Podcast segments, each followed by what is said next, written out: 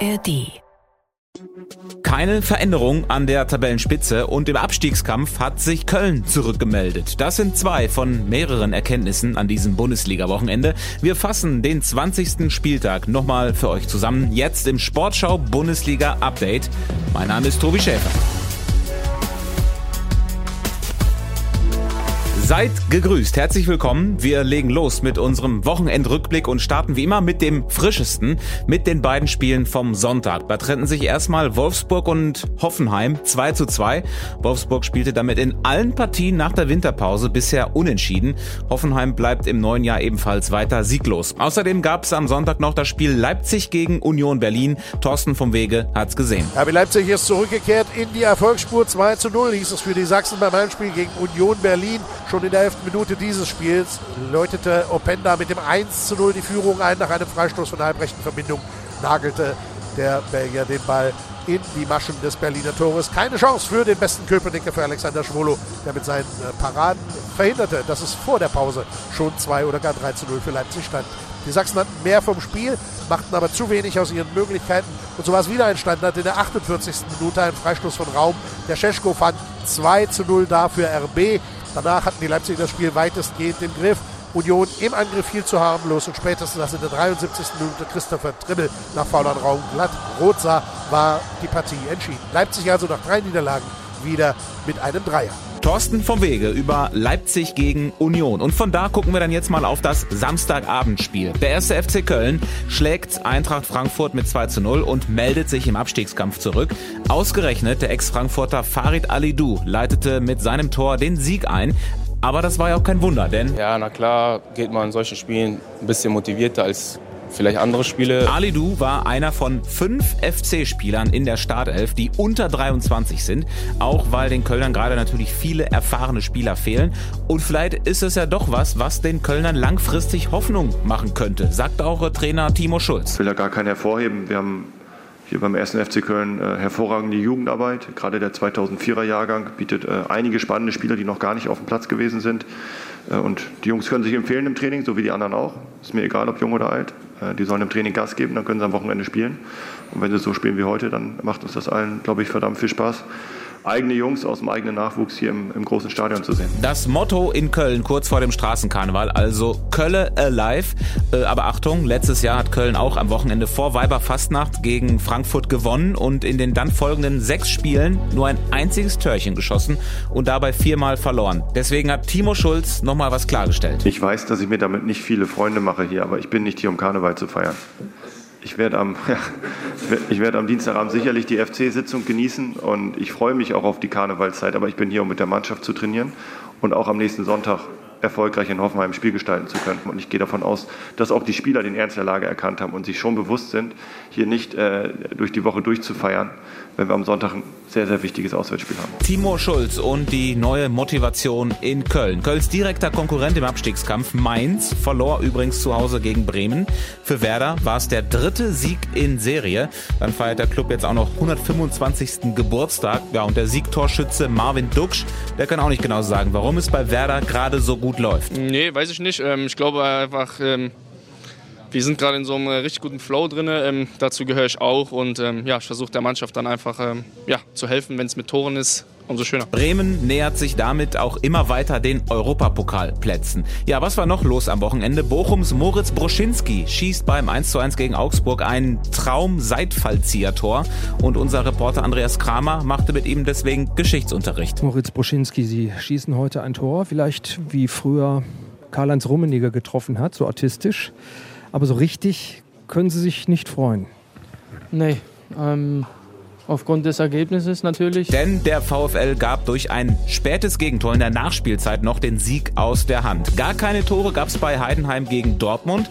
Dafür umso mehr Spektakel bei Freiburg gegen Stuttgart. Der VfB siegte mit 3 zu 1 und dazu hat Dennis Undaff mal wieder sehr beigetragen. Letzte Woche ja der Dreierpack und jetzt in Freiburg ein Tor und zwei Vorbereitungen. Kollege Andreas Köstler musste deswegen mal bei ihm nachfragen. Wo ist die Freude größer, ein Tor selber zu machen oder zwei vorzubereiten? Äh, zwei vorzubereiten. Ich habe äh, meine Mannschaftskollegen, wir sollen ja auch treffen. Dennis Göndaff über die Partie in Freiburg. Jetzt als nächstes geht's für den VfB nach Leverkusen. Da heißt es am Dienstag DFB-Pokal Halbfinale. Vielleicht dann äh, auch schon wieder mit dem anderen VfB-Topstürmer Seru Girassi. Auf jeden Fall, aber live im ersten. Und apropos Leverkusen, die Werkself, die verteidigte die Tabellenführung durch das 2 zu 0 in Darmstadt. Für unseren Reporter Dirk Schmitz nicht selbstverständlich. Die Pflicht musst du halt auch erstmal erledigen. Ne?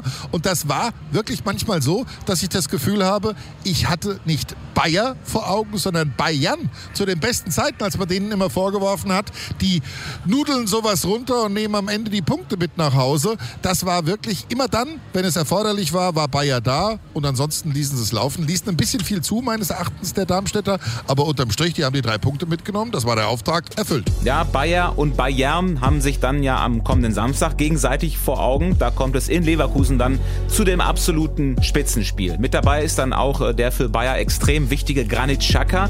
Der lief äh, Gefahr, sich jetzt gegen Darmstadt die fünfte gelbe Karte einzuhandeln. Äh, er denkt aber natürlich noch nicht an das Bayern-Spiel. Ganz ehrlich, ähm, wir machen uns überhaupt keine Gedanken auf das Spiel am Wochenende, sondern erstmal ähm, ist voller Fokus, beziehungsweise war heute 100% Fokus. Jetzt gibt es am Dienstag ähm, ein Finalspiel ähm, und äh, wir wollen unbedingt eine Runde weiterkommen.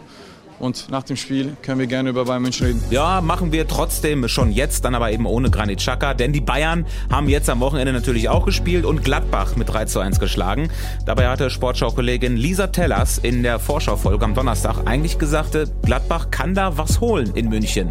Das hier ist ihre Nachricht nach dem Spiel. Tja, Tobi, ich glaube ja, die Gladbacher haben einfach im Sinne der Liga gehandelt, damit dieses Topspiel nächste Woche Leverkusen gegen Bayern noch brisanter, noch spannender wird. Nee, ganz im Ernst, ähm, am Ende hatte ich das Gefühl, da wäre durchaus mehr drin gewesen für die Gladbacher. Die haben sich so ein bisschen selbst geschlagen, vor allen Dingen in der Defensive. Erst der Torwartfehler von Nikolas, dann äh, auch die Flanke nicht gut verteidigt und dann steht's eben äh, 3 zu 1 für die Bayern. Und im zweiten Durchgang haben sie dann auch die Räume nicht genutzt, die die Bayern ihnen angeboten haben. Und dann brauchst du eben auch mal so einen Top-Tag in München, wie es zuletzt die Bremer hatten. Den hatte Gladbach nicht, auch weil der ein oder andere Spieler auch nicht so sein Top-Niveau erreicht hat. Vielleicht auch ein Rocco Reitz, der nicht so die Akzente setzen konnte. Und auf der anderen Seite hast du dann einen 19-jährigen Pavlovic, der immer mehr zum Sieggaranten der Bayern wird. Und somit steht dann ein Bayern-Sieg, der mal wieder nicht glanzvoll war, mich auch nicht überzeugt hat, aber eben dafür sorgt, dass wir uns auf dieses Topspiel freuen. Und vielleicht werfen sie ja dann wieder den Topspiel Bayern-Motor an. Lisa Tellers über die Bayern. Und äh, sie hat ihn angesprochen. Einer der Bayern-Torschützen war der 19-jährige Alex Pavlovic. In München geboren, stammt aus dem eigenen Nachwuchs, ist gegen Gladbach 13 Kilometer gelaufen. Das äh, war von allen Spielern am meisten. Und stehen geblieben ist er erst nach der Partie. Und zwar bei Kollege Thomas Klinger am Mikro. Ein glücklicher Alexander Pavlovic ist bei uns. Sag mal, wenn man dich so spielen sieht, das sieht so selbstverständlich aus, wie du da in dieser Bayern-Mannschaft spielst. Ist es für dich auch selbstverständlich? Ähm, selbstverständlich ist es nicht. Aber umso glücklicher macht es, wenn ihr das so seht, dass das so ist. Und ähm, es war ein wichtiger Sieg heute für uns und deswegen bin ich sehr stolz. Kannst auch sehr stolz sein, weil das Ausgleichstor war sehr wichtig. Uns jetzt das zweite Tor hintereinander in Augsburg schon getroffen und auch jetzt wieder ganz cool geblieben, oder? Einfach so, ohne Nachdenken oder wie geht sowas? Ja, einfach Fußball spielen, leicht gesagt. Ich mache meinen Job und ja, wenn dann der noch reingeht, dann bin ich umso glücklicher. Sag mal, wie ist dein Gefühl? Wie wirst du von den anderen angenommen? Du bist ja ein sehr junger, du bist einer, der nachkommt. Ähm, wie geht so das? Wie ist das in der Mannschaft? Alles top, also jeder nimmt mich sehr gut auf. Ähm, wir tun zusammen alle gut äh, miteinander kommunizieren. Ist eine sehr gute Stimmung. Alex Pavlovic vom FC Bayern ist äh, das Eigengewächs mit der großen Zukunft. Thomas Müller ist das Eigengewächs mit der großen Vergangenheit. Er holte jetzt gegen Gladbach seinen 500. Pflichtspielsieg mit den Bayern. Das hat vor ihm noch keiner geschafft. Gegen Leverkusen am kommenden Samstag soll seiner Meinung nach dann der 501. dazukommen. Leverkusen ist in der Tabelle ja noch zwei Punkte vor den Bayern und deswegen freut sich Thomas Müller extrem extrem auf die Partie. Es macht aus diesen Spielen ein ganz anderes Duell. Sie wissen, sie können die Tabellenspitze verlieren und wir wissen, wir können in diesem Spiel die Tabellenspitze erobern. Äh, das macht einen, gibt einen direkten Bezug. Äh, das macht Leverkusen theoretisch mehr Angst. Äh, es macht uns mehr Hoffnung. Und am Ende wissen wir trotzdem nicht, wie es ausgeht.